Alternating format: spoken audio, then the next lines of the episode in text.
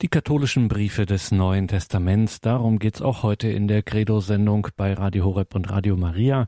Herzlich willkommen und grüß Gott, sagt Gregor Dornis.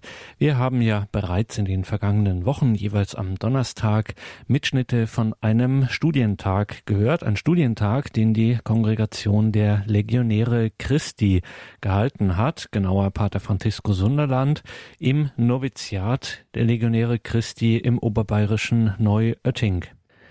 Die sogenannten katholischen Briefe, das ist eine exegetische, also eine bibelwissenschaftliche Bezeichnung. Die sogenannten katholischen Briefe, damit werden diejenigen Briefe bezeichnet, die letzten im Neuen Testament vor der Johannesoffenbarung.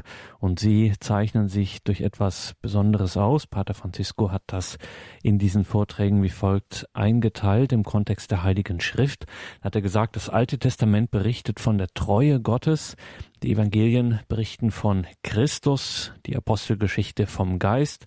Paulus berichtet von der Gnade und diese katholischen Briefe nun, sie geben Nachricht von der Kirche. Welche Briefe gehören dazu? Die Johannesbriefe, die Petrusbriefe, der Jakobus und der Judasbrief.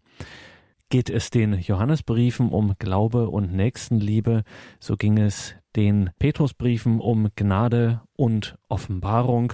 Und heute hören wir nun Vortrag Nummer vier von Pater Francisco Sunderland über den Brief des Jakobus und den Brief des Judas die zwei Briefe von Jakobus und dann von, von Judas. Oder äh, wir fangen an mit Judas und dann, und dann Jakobus.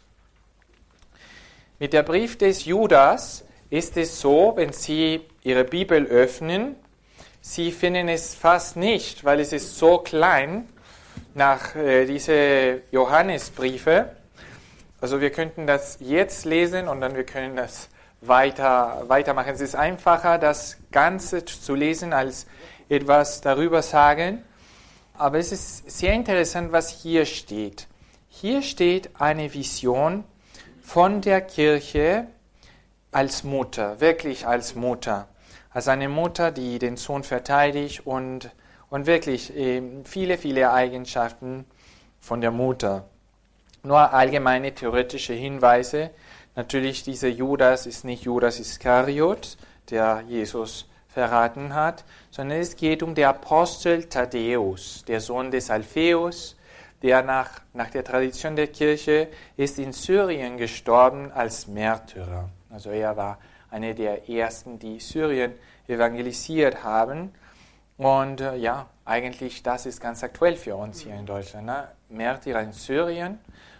Er betrachtet besonders einen Aspekt der Kirche als Mutter, nämlich die Erwählung bzw. die Beobachtung der Freundin.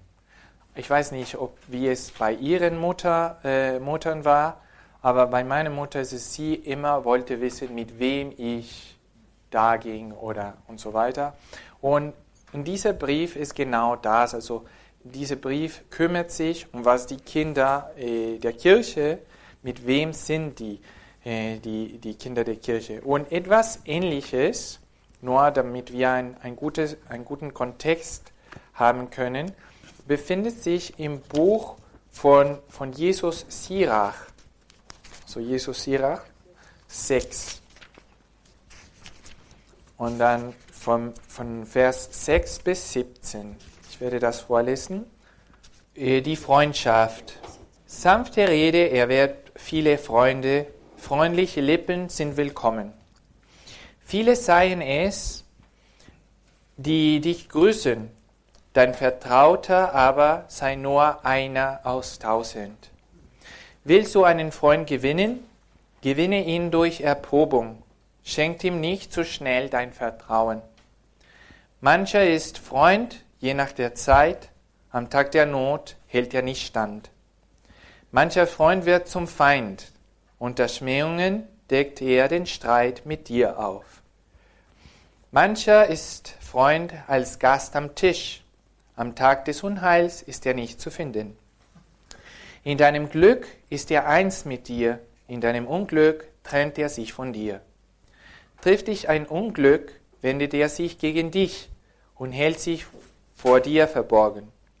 Von deinen Feinden halte dich fern, von deinen Freunden sei auf der Hut. Ein treuer Freund ist wie ein festes Zelt.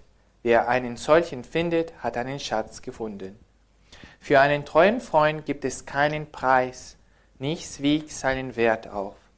Das Leben ist geborgen bei einem treuen Freund, ihn findet, wer Gott fürchtet.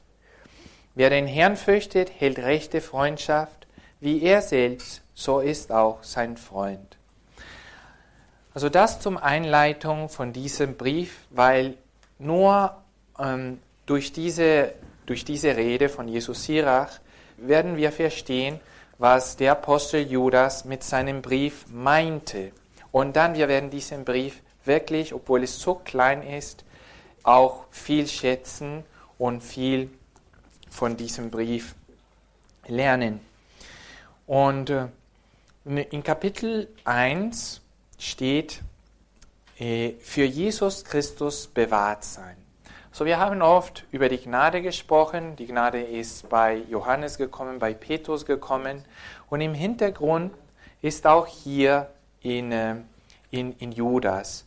Und nämlich, dass dieser Wunsch von Judas allein sein Vertrauen auf, auf der Offenbarung, auf Jesus Christus, auf unseren Glauben zu setzen. Also diese sind die Dinge, die wirklich unsere Freunde sind. Also diese Realitäten sind die Freundschaft, dass die Kirche von seinen Kindern erwünscht, weil ich weiß, es ist eine gute Freundschaft. Und es gibt auch einige Menschen und, und, ja, und Ideologien, auch zur Zeit von Judas, dass die Christen von diesem guten Weg ablenken wollten. Und deswegen hat der Apostel diesen Brief geschrieben. Im Vers 1 steht, Judas, Knecht Jesu Christi, Bruder des Jakobus, an die Berufenen, die von Gott dem Vater geliebt und für Jesus Christus bestimmt und bewahrt sind. Sehen Sie, es geht um für Jesus Christus bewahrt zu sein. Also das ist die Absicht von Judas. Deswegen hat er den Brief geschrieben, um uns für Jesus Christus zu bewahren.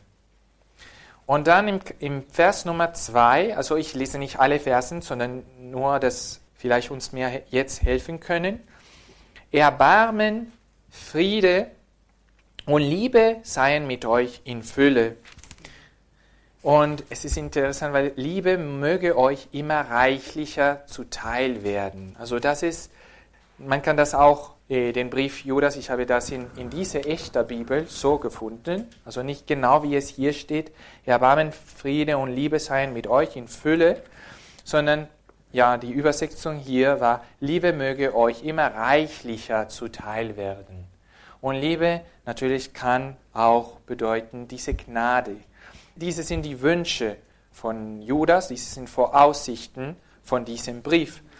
Und dann versuchen wir diesen Vers Nummer 4 mit dem ersten Vers, das wir jetzt gerade gelesen haben, zu verbinden. Im Vers Nummer 4 steht, denn es haben sich einige Leute eingeschlichen, die schon seit langem für das Gericht vorgemerkt sind. Gottlose Menschen, die die Gnade unseres Gottes dazu missbrauchen, ein zügelloses Leben zu führen und die Jesus Christus, unseren einzigen Herrscher und Herrn, verleugnen. Und wissen Sie, das ist, wenn man denkt, dass er uns für Jesus Christus bewahren will, dann verstehen wir, warum er so redet. Und er sagt, dass Jesus Christus unser einzigen Gebieter und Herrn. So nennt er Jesus Christus. Unseren einzigen Herrscher und Herrn verleugnen. Und dann in, im Vers Nummer 6, er sagt, bewahren und nicht verlassen. Ich rede das, ich lese, ich lese den Vers. Die Engel, die ihren hohen Rang missachten und ihren Wohnsitz verlassen haben, hat er mit ewigen Fesseln in der Finsternis eingeschlossen und sie am großen Tag zu richten. Also die haben diese Gnade Gottes nicht bewahrt, sondern sie haben es missbraucht und verlassen. So sind sie diese negative Aspekt der Gnade. So, ich habe schon das gesagt, negative, nicht im Sinn, dass es äh, nicht, etwas nicht Gutes in der Gnade gibt, aber Negatives ist, ich ermutige euch, in der Gnade zu bleiben, weil auch Engeln haben dieses Geschenk missachtet. Und dann, ähm, er versucht auch die schlechten Freunde zu entdecken. Er, er tut das in dieser, also in den nächsten Versen, diese schlechten Freunde zu entdecken und, und sichtbar zu machen. Und im Vers 20 steht, hm, ihr aber, liebe Brüder, gründet euch auf euren hochheiligen Glauben und baut darauf weiter, betet in der Kraft des Heiligen Geistes. So er baut euch auf eurem hochheiligen Glauben, betet im Heiligen Geiste. Also das bedeutet, ihr sollt auf diesen Glauben, das wir in andere Briefe gesehen haben, und ja, der heilige Petrus in seinen Briefen bezieht sich hier, also diese, diese Gebet im Heiligen Geistes, also das Gebet des Sohnes zum Vater und diese Grundlage in, in unserem Glauben zu haben, ist, was er für uns wünscht. Also man kann nicht sagen, dass er ist noch ein Freund, der uns von anderen Freunden ablenken wird, weil er will uns für sich haben. Äh, es ist nicht der Fall mit, mit, mit Judas, weil Judas bezieht sich immer wieder zu Jesus Christus und zum Glauben. Er sagt, ich möchte euch nur zum Glauben äh, führen und alles, was ich hier beschreibe, ist entweder was unserem Glauben entspricht oder ich zeige Ihnen, was unserem Glauben nicht entspricht. Welche sind die Gefahren unseres Glaubens? Was ist nicht in, in Übereinstimmung mit was wir in den Glaubensbekenntnis sagen? Und schließlich, ich möchte nur den äh, Vers 21 vorlesen, das ist wirklich wunderbar. Und mit diesem Vers auch schließen wir unsere kleine Exposition über, über diesen Brief von Judas. Haltet fest an der Liebe Gottes und wartet auf das Erbarmen Jesu Christi, unseres Herrn, der euch das ewige Leben schenkt. Also was möchte, wenn ihr, die mir hört, die ihr Söhne und Töchter habt, wenn ihr nur eines, nur eines sich für, die, für ihre Söhne und Töchter erwünschen könntet, was, würde, was würdet ihr sagen? Bitte sagen Sie nicht Gesundheit, weil ich glaube, weil, weil Sie wissen, dass Gesundheit ist zeitlich. Ist zeitlich. Wie lange kann man krank sein? Ein, 100 Jahre? Höchstens. Ne? Und ich glaube, dass eine Mutter, die wirklich mit vollem Herzen die Kinder liebt und die gläubig ist, kann sich nur das ewige Leben für seine Kinder erwünschen. Weil wenn sie sich das erwünscht, die Mutter, sie wünscht etwas, es, es gibt nichts besser. Das zeigt wirklich die Liebe einer Mutter. Und in diesem Vers 21, Judas zeigt uns, wie rein seine Absichten uns gegen, gegenüber sind. Weil sein größten Wunsch ist, dass wir das ewige Leben in, mit Jesus Christus erlangen. Gut, und jetzt sprechen wir ein bisschen über den Brief des Jakobus. Und hier gibt es auch ein Bild von Kirche. Und das ist die Kirche als Lehrerin des Gebetes. Also ist, ich liebe die Bilder von, von der heiligen Anna in einigen Kirchen, als, sie, als unsere Mutter äh, Gottes Maria als ein kleines Kind da bei ihrem Schoß ist. Und die heilige Anna nimmt ein Buch, nämlich die Schriften, und sie lehrt Maria die Schriften und sie lehrt Maria, wie sie beten soll. Und natürlich, das hat Maria sicherlich an Jesus Christus weitergegeben. Und es ist die Aufgabe einer Mutter, ich glaube, eine der wichtigsten Aufgaben einer Mutter, die Kinder äh, zu beten lernen. Und in diesem Buch, in diesem Brief von, äh, von Jakobus, wir sehen dieses Bild von der Kirche. Und dazu kommen auch zwei interessante Themen. Er spricht nochmal über die Gnade und er spricht über die Sakramente. Nur um diese, diesen Brief zu, besser zu verstehen, im, im, im Kontext zu kommen, ähm, ich werde, so wie ich das mit, mit dem Buch von Jesus Sirach für Judas gemacht habe, ich werde das Gleiche mit dem Vater unser für, diese, für diesen Brief.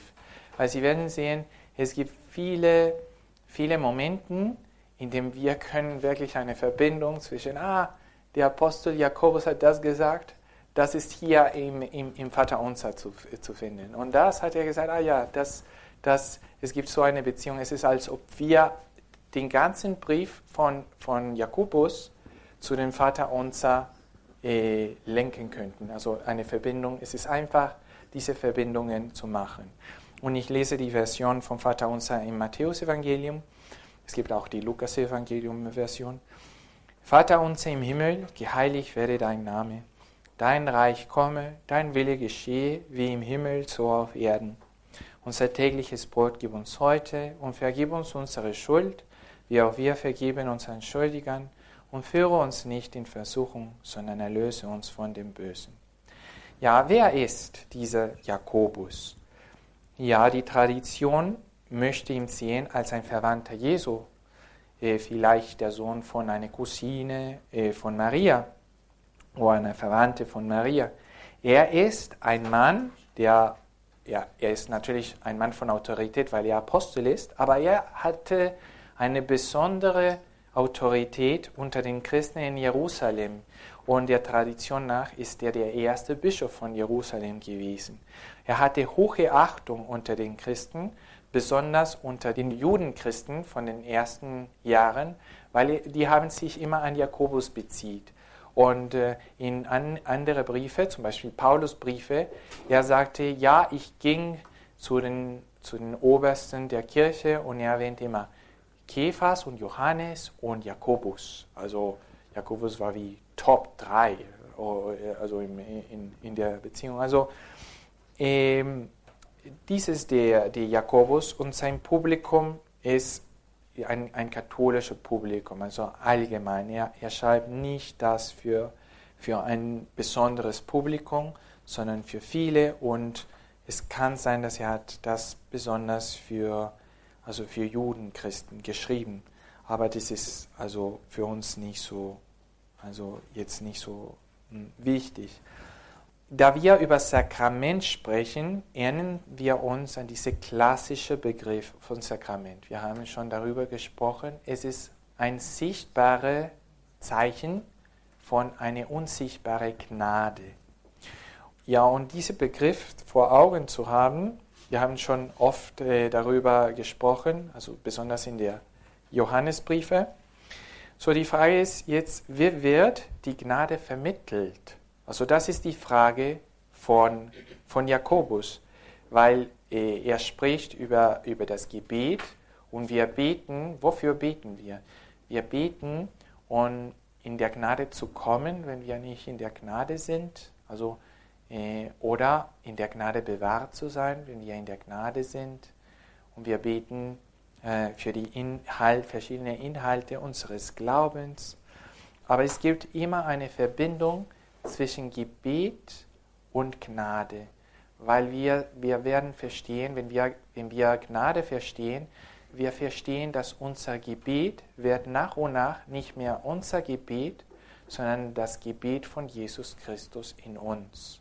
Und deshalb sagen wir auch in Momenten der Frömmigkeit, es gibt auch schöne Gebete, die darüber sprechen. Er sagt, Jesus Christus, komm und bete in mir. Oh, Heiliger Geist, gib mir ein, was ich beten soll.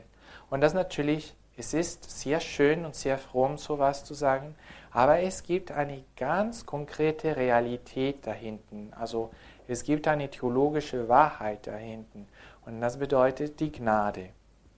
So, wieder, wie wird die Gnade vermittelt? Was für ein Menschenbild steht da in, in, in der Gnade?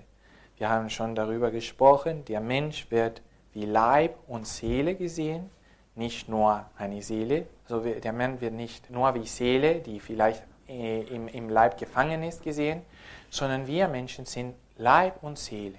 Und da wir Leib sind, wir brauchen leibliche Zeichen, um etwas zu verstehen. Es reicht nicht nur, dass unsere Mutter sagt, ich liebe dich und dann die, sie mich allein lässt, sondern sie muss, wenn sie mich umarmt, ich verstehe auch ohne Worten, dass sie mich liebt. Also ich fühle mich geliebt von meiner Mutter. Oder wenn sie, ich weiß nicht, einen Nusskuchen backt und sagt, ja, meine Mutter liebt mich, ja, sie weiß genau, wie es geht. Und es gibt diese, also diese auch Freude in diese physischen Dinge, die, die, die wirklich ganz von Gott geliebt sind, obwohl es gab so viele Heresien in der Geschichte der Kirche, die sagten, nein, alles, was materiell ist, ist schlecht. Und was geistig ist, ist, ist gut. Und es gibt einen Gott, der die Materie gehabt hat und einen Gott, der geistig ist. Und wir müssen wirklich von dieser Materie loskommen, um zu Gott zu kommen. Es gibt so viele, leider so viele Mitmenschen, die so denken heutzutage. Und es gab so viele Menschen, die so geglaubt haben, durchaus die Geschichte der Menschheit. Aber wir glauben, dass Gott ist Schöpfer, steht in Genesis ganz im Anfang, das ist eine Grundlage, und dass er liebt, was er geschaffen hat. Er hat das gesehen und er sagte, das ist gut. Und dann, er hat Menschen gemacht, die ein bisschen ein Bürger von zwei Ländern sind, vom geistigen Land und vom irdischen Land. Und deshalb ist es nur gerecht, nur normal, dass Gott uns durch Sakramenten spricht, die auch in unsere, durch unseren Sinnen kommen, aber die unseren Geist erheben zu ihm. Und die sind die Zeichen, die er selbst erwählt hat und dass er selbst äh, gegründet hat. Und die haben alle eine Beziehung in der Heiligen Schrift. Und das sind so, wie Gott seine, seine Gnade vermittelt. Das wird auch im Gebet gesehen. Also die Dynamik vom Gebet ist auch die Dynamik von den Sakramenten. Von etwas physisch, irdisch, zu etwas äh, von einem sichtbaren Zeichen, zu einer unsichtbaren Gnade. Auch das Gebet. Es kommt vielleicht durch Tugenden und normale Tugenden, Dinge, die wir machen, werden zum Gebet. Und das, das befindet sich zum Beispiel in Jakobus 1, 2 bis 5. Wiederhole, Jakobus 1, 2 bis 5. Sei voll Freude, meine Brüder, wenn ihr in mancherlei Versuchungen geratet. Ihr wisst, dass die Prüfung eures Glaubens Ausdauer bewirkt. Die Ausdauer aber soll zu einem vollendeten Werk führen.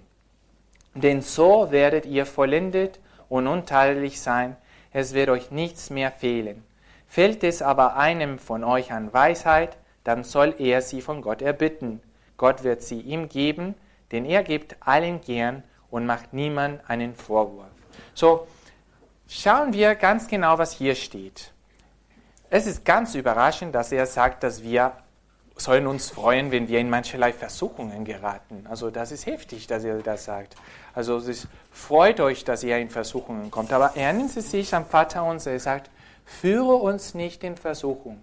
Wir beten nicht, gebe uns keine Versuchungen, Gott. Wir beten, führe uns nicht in Versuchung. Und wissen Sie, die Versuchungen können wirklich ganz positiv sein, weil die Versuchungen sind eine Gelegenheit, um in Tugend zu wachsen.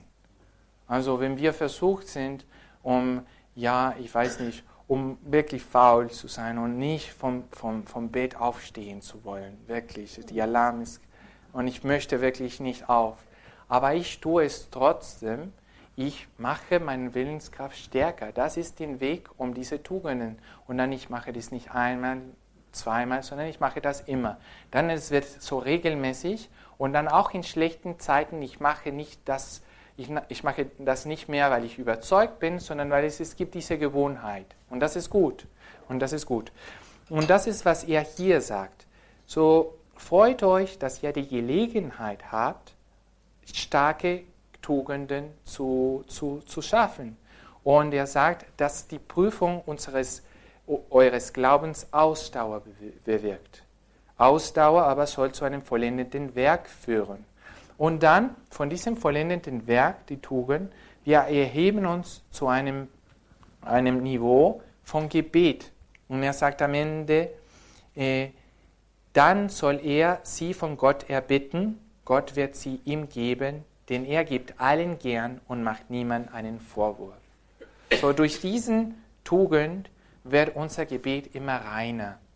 Es wird auch in diesem Menschenbild von Tugend und von, äh, wird auch, auch sehr gut im 1, 14 bis 15 vorgestellt, wo er sagt, jeder wird von seiner eigenen Begierde, die ihn lockt und fängt, in Versuchung ge geführt. Wenn die Begierde dann schwanger geworden ist, bringt sie die Sünde zur Welt. Ist die Sünde reif geworden, bringt sie den Tod hervor. Sehen Sie, das ist den anderen Weg. Es ist nicht die Versuchung nach oben, sondern die Versuchung nach unten. Er steht, er stellt vor unseren Augen die zwei Wege. Und das ist genau, was den ersten Psalm macht. Wenn Sie gehen zu den Psalmen, Sie gehen zu der allerersten Psalm, Psalm in der Bibel, und es heißt die beiden Wege. Wohl dem Mann, der nicht dem Rat der Freveler folgt, nicht auf dem Weg der Sünde geht, nicht im Kreis der Spötter sitzt, sondern Freude hat an der Weisung des Herrn, über seine Weisung nachsinnt bei Tag und bei Nacht.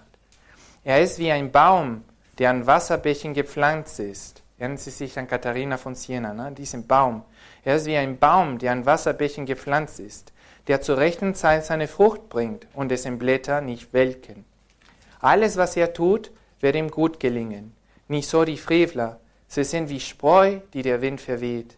Darum werden die Frevler im Gericht nicht bestehen, noch die Sünder in der Gemeinde der Gerechten. Denn der Herr kennt den Weg der Gerechten, der Weg der Frevler aber führt in den Abgrund.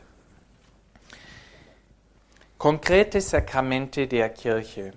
Sie wissen, in der Kirche wir haben Sakramente, die sind ex opere operato, noch ein lateinisches Wort oder sogar drei.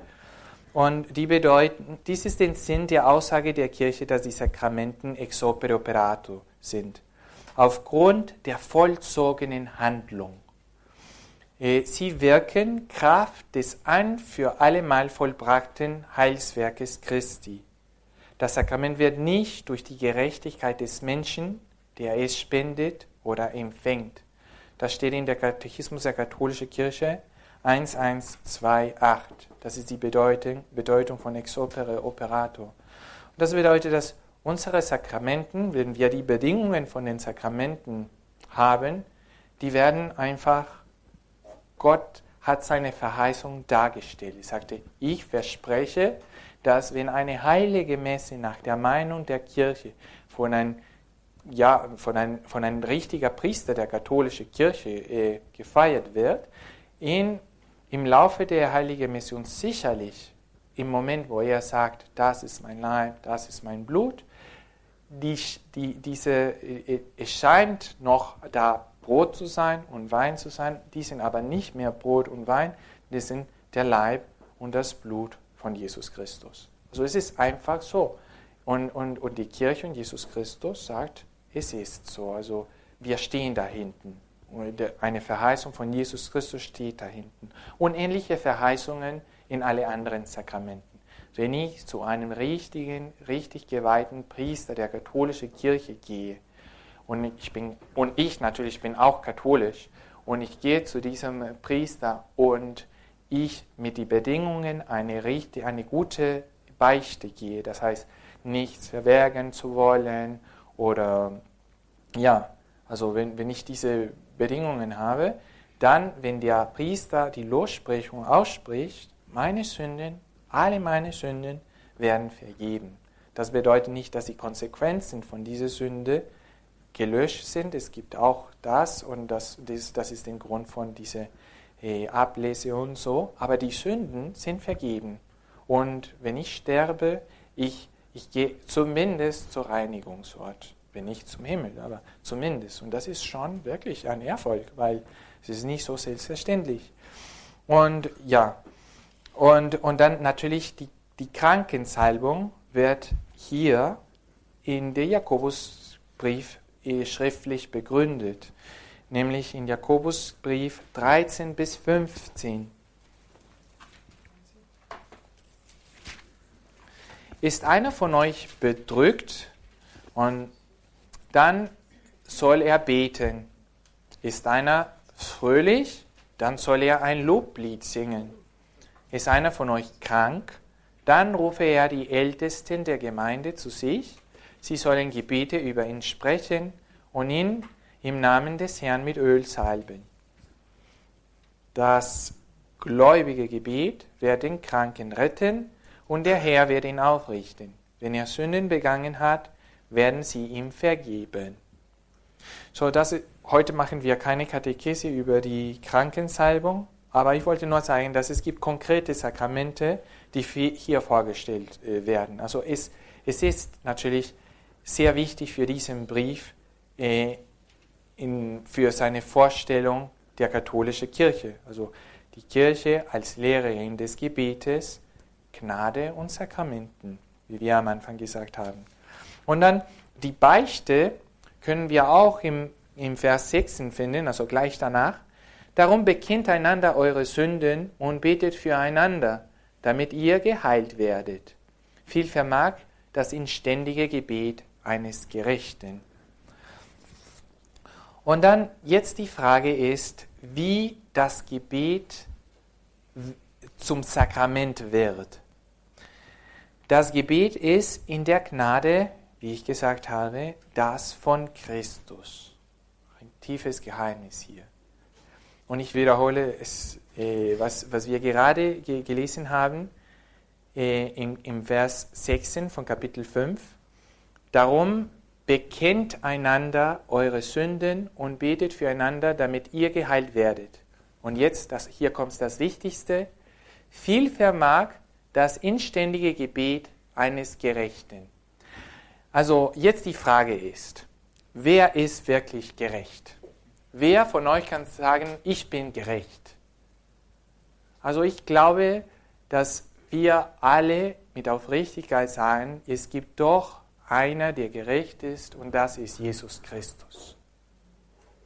Und wenn er sagt, viel vermag das inständige Gebet eines Gerechten, stellen Sie sich vor, Jesus Christus am Garten von Gethsemane, als er betet für jeden von uns und was er uns oder zum Beispiel, wenn er auf dem Kreuz betet, Vater, vergib ihnen, denn sie wissen nicht, was sie tun. Und dann, und alles, was er auf dem Kreuz sagt und wer er vom Kreuz her uns sein Blut schenkt, also Blut und Wasser kamen von seiner Seite. Das ist, was sein Gebet vermarkt hat, also das ist, was sein Gebet für uns gemacht hat. Das ist das Gebet von Jesus Christus. So, es gibt auch falsches Gebet. Zum Beispiel in Kapitel 4, 3, lesen wir Kapitel 4, 3. Ihr bittet und empfangt doch nichts, weil ihr in böser Absicht bittet, um es in eurer Leidenschaft zu verschwenden. Gott bitte, möge Atletico de Madrid gewinnen. Ihr bittet und empfängt doch nichts. Also, und, und das ist, es scheint ein Witz zu sein, aber das passiert so oft in unserem Leben. Und natürlich, man kann immer tiefer und tiefer und tiefer gehen. Und man sagt, aber jetzt, was ich bete, ist nicht so oberflächlich oder ist, ich bete das nicht in böser Absicht. Ich, ich versuche wirklich mit einem guten Absicht zu beten und ich sehe, dass das gut wird. Aber nach und nach, wir kommen wieder zum Vater unser, zum höchsten Gebet und wir lesen da, dein Wille geschehe. Ja, natürlich alles im Vergleich zu diesem Dein Wille geschehe. Wir können nicht sagen, dass es in böse Absicht ist, aber Dein Wille geschehe entspricht die Erkenntnis, dass wir in der Gnade Gottes sind und dass er wird alles zu einem guten Ziel leiten, dass er kennt, was wir wollen und er weiß, was besser ist.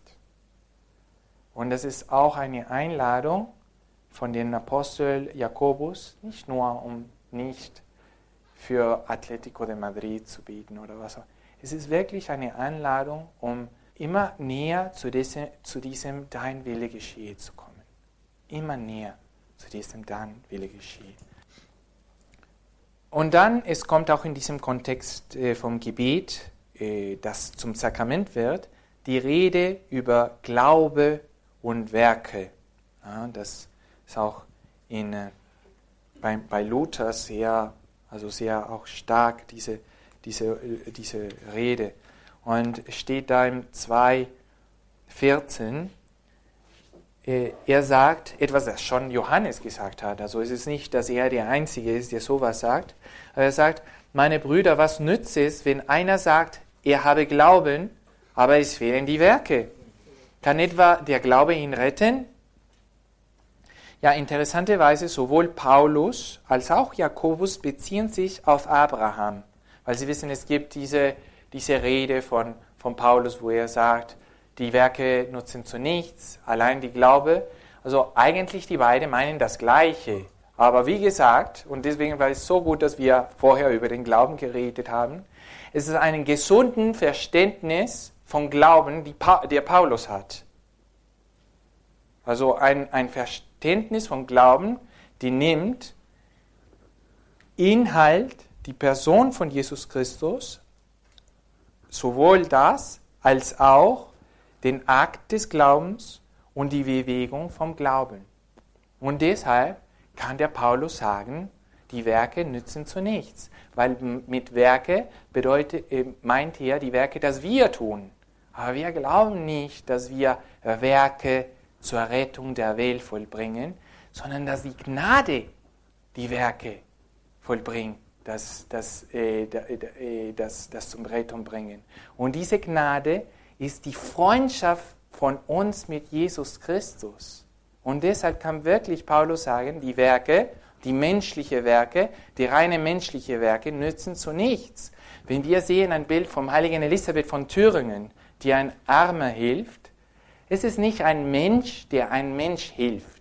Es ist eigentlich dieser arme Sünder oder, oder arme Mann, sagt, ich spüre die Liebe Gottes durch diese Frau.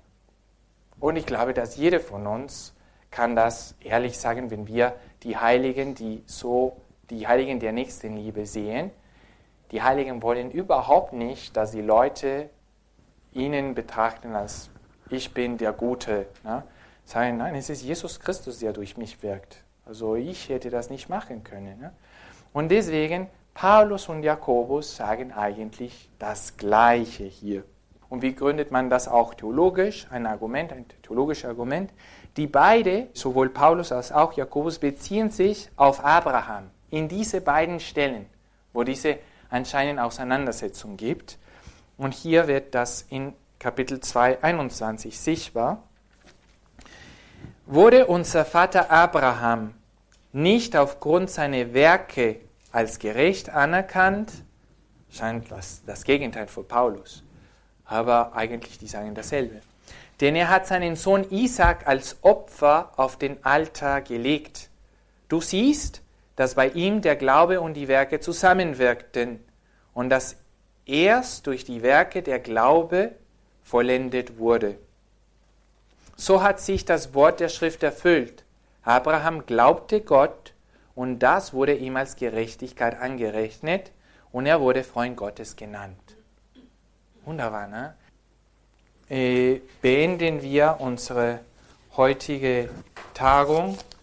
Ähm, wir beenden auch mit einem Gebet äh, zu Gott, dass wir, dass wir sein Wort hören dürften, dass wir so, so schöne Sachen in der Bibel erfahren dürften. Und wir beten Maria, dass, ja, dass sie uns auch hilft, das, was wir heute gehört haben, in unserem Leben umzusetzen. Und wenn Sie mich erlauben, ich wollte nur etwas sagen, das auch in die, da in, in der Tisch gehört habe, dass es gibt wenige Personen in unserer Kirchen oder dass unsere Kirchen scheinen fast leer zu sein. Aber wissen wir, wissen Sie, wir Katholiken dürfen sagen, dass unsere Kirche immer voll sind. Und das aus zwei Gründen. Einer ist, dass in jede heilige Messe sind alle Heiligen der Himmel und alle Engel und die Seelen im Reinigungsort gegenwärtig. Und deshalb sind unsere Kirchen immer, jede heilige Messe, überquellend voll. Also wirklich. Im Vergleich mit den Leuten, die nicht da sind, also es ist nichts. Also wirklich. Weil, und, und, und dann der zweite ist, dass die, die Gegenwart Gottes erfüllt seinen Tempel dass Jesus Christus sein die Eucharistie ist, ist es noch macht die, die Kirche noch voller als mit allen Heiligen und allen Engeln zusammen. Und deshalb unsere Kirchen sind, auch wenn wir da gehen, äh, ich weiß nicht, an, um, um 5 Uhr abends und niemand ist da, nur die Eucharistie, wir fühlen uns so, oh, es ist total voll, diese Kirche. Wirklich, total voll, von, äh, total voll, weil Jesus Christus ist dabei. Und wir beten auch in diesem Echumenismus, dass nochmal die evangelische Kirche nochmal voll mit der realen Gegenwart Jesu Christi äh, sein können und dass sie diese Freude erfahren, diese Nähe von Gott da im Sakrament gegenwärtig erfahren dürfen, dass wir nochmal, wie Jesus Christus so viel gebetet hat, dass wir eins sind. Gelobt sei Jesus Christus. Im Namen des Vaters und des Sohnes und des Heiligen Geistes. Amen.